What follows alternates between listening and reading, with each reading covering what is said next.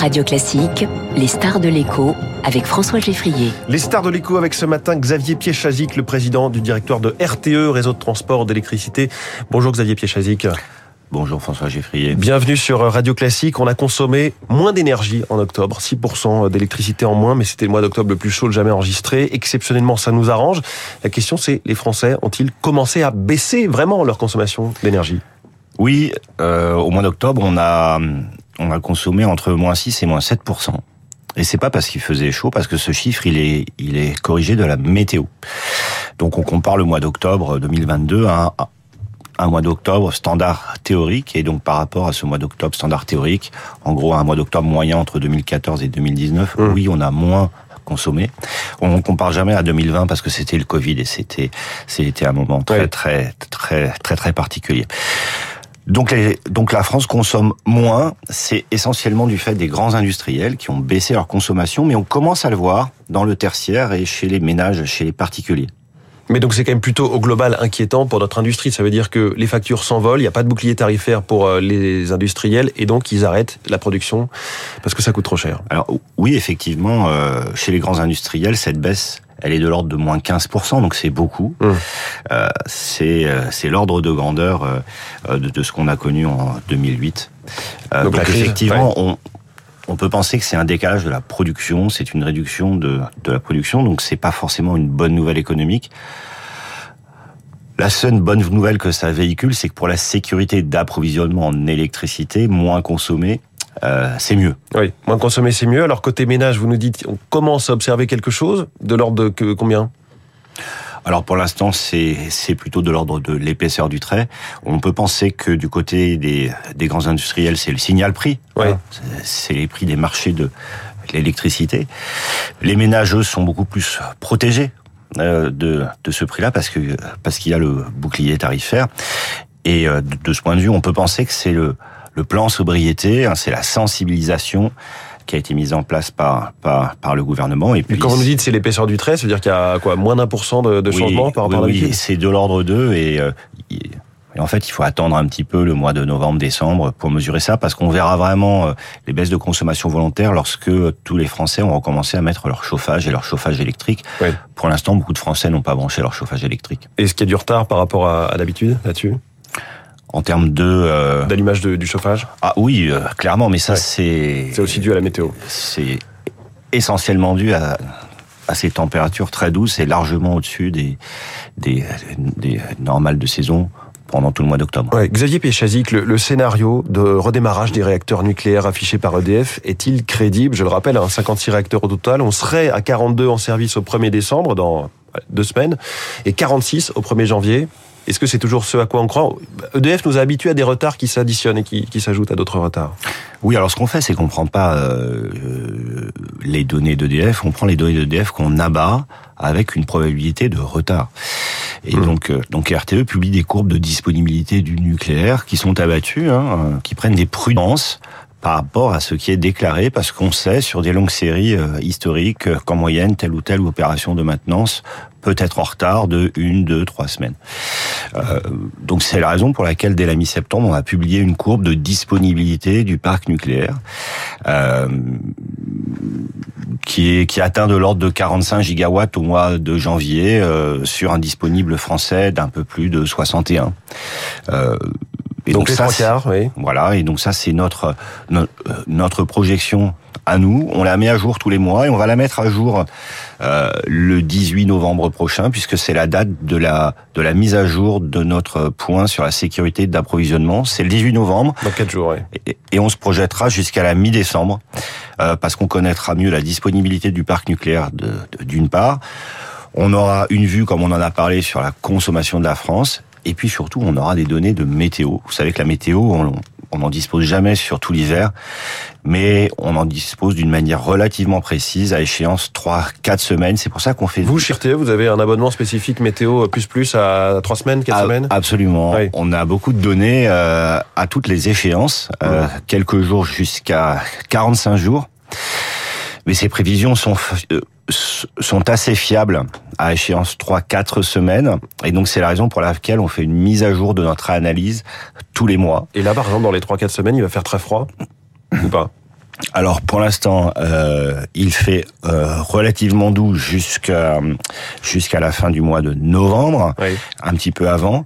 Euh, le train météo qui pousse ça jusqu'à la mi-décembre, euh, je l'ai pas encore de, Mm. de manière précise. On prend les données de dernière minute et on fait nos mises à jour en se projetant jusqu'à la mi-décembre avec ces données. Et alors, si on mixe ces deux informations, c'est-à-dire la météo d'une part, les réacteurs nucléaires d'autre part, la question c'est évidemment, est-ce qu'on va avoir suffisamment de production électrique pour cet hiver? Est-ce que là, en ce moment, vous, patron du réseau de transport d'électricité, vous êtes confiant, inquiet ou Vous attendez de voir? On n'est jamais inquiet parce que notre boulot c'est de prévoir, y compris euh, des situations désagréables.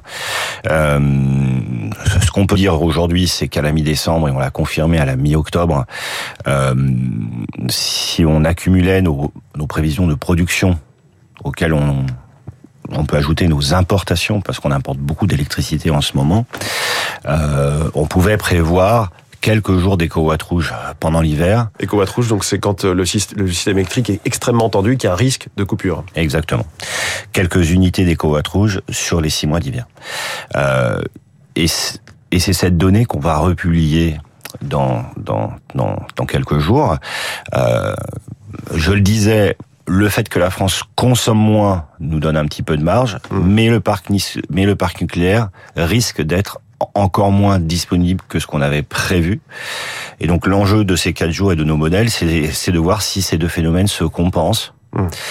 Euh, Jusqu'à nouvel ordre, on reste dans une situation de vigilance particulière avec quelques éco-watts rouges sur l'hiver qui sont probables. Mm. Alors s'il fait chaud, euh, vous n'entendrez pas parler d'éco-watts rouges. S'il fait très froid, vous, entendrez, vous, vous en entendrez beaucoup parler. Si on est dans un hiver moyen, médian, normal, là ce sera quelques unités d'éco-watts rouges. Vous l'avez Qui dit. dit éco-watt rouge dit des risques de coupure de certains grands industriels volontaires avec euh, une sorte de rémunération à la clé. Est-ce qu'aujourd'hui vous avez suffisamment d'industriels qui ont signé avec vous pour Non. ça? Alors, euh, euh, le, le signal éco-watt rouge, c'est pas ça. Le signal éco-watt rouge, ça dit, C'est une alerte. Il peut y avoir des coupes. c'est en J-3, donc trois jours avant.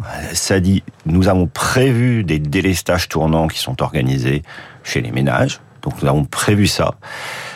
Sauf si les entreprises, les collectivités locales et les ménages font des gestes pour l'éviter, c'est-à-dire baisser sa consommation au bon moment. Donc le signal éco-watt rouge, c'est ça. C'est nous programmons des délestages, sauf si les Français, les entreprises et les collectivités font des gestes euh, particuliers. Oui.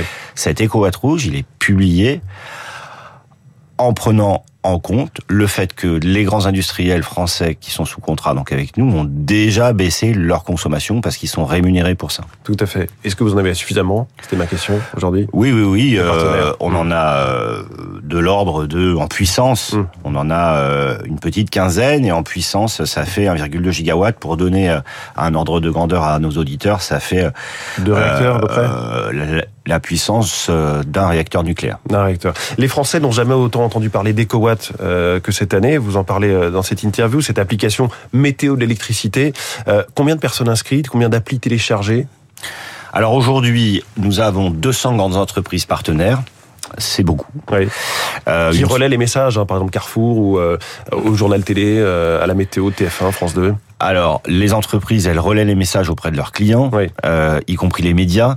Euh, les entreprises, euh, elles s'engagent à sensibiliser leur personnel et surtout les entreprises, elles font même des économies d'électricité quand on en a besoin. Oui. Et un groupe comme Carrefour, euh, des foncières, euh, un groupe comme Vinci euh, prévoit les jours des cowatt rouges de baisser radicalement leur consommation d'électricité sur leurs chantiers, dans leurs magasins, dans leurs process industriels. Euh, donc on a 200 grandes entreprises aujourd'hui qui ont pris des engagements chiffrés. On a une, euh, une centaine de collectivités territoriales. Alors elles aussi beaucoup d'enjeux, l'enjeu de, de relais de l'information, euh, aussi l'enjeu parce qu'elles sont souvent autorités organisatrices de transport par Oui. exemple et qu'elles ont euh, des leviers sur des opérateurs qui sont des gros consommateurs d'énergie. Et puis les collectivités territoriales, elles, elles gèrent euh, des bâtiments, des lycées. Et sur le grand des- public Est-ce que Alors, vous avez des chiffres sur... euh, euh, alors sur le grand public aujourd'hui, on a euh, plus de 300 000 euh, Français qui sont abonnés à nos alertes SMS et donc l'application, l'appli qui est sortie pour iPhone et pour Android il y a quelques jours, je crois que nous en sommes à un petit 50 000 téléchargements.